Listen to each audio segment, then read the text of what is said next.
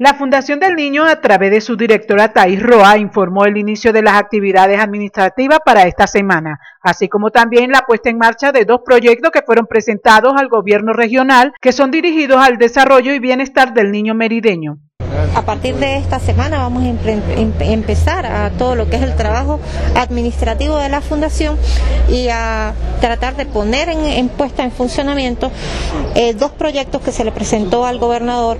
El primer proyecto es la creación de una unidad de desarrollo infantil que va a estar integrada por un equipo interdisciplinario en donde va a haber médicos, visitador, eh, eh, visitador social, terapeutas, especialistas en dificultades del aprendizaje y un equipo médico que permitirá la atención primaria a niños desde la edad temprana hasta la adolescencia de manera gratuita en la fundación. Esa es una unidad de desarrollo infantil que vamos a crear.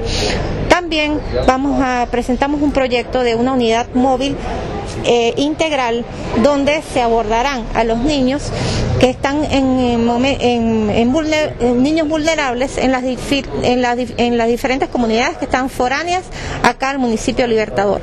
De, igual manera, pues esta, esta unidad permite que tanto padres y representantes puedan ser abordados en la misma comunidad y no tengan que trasladarse a la ciudad de Mérida.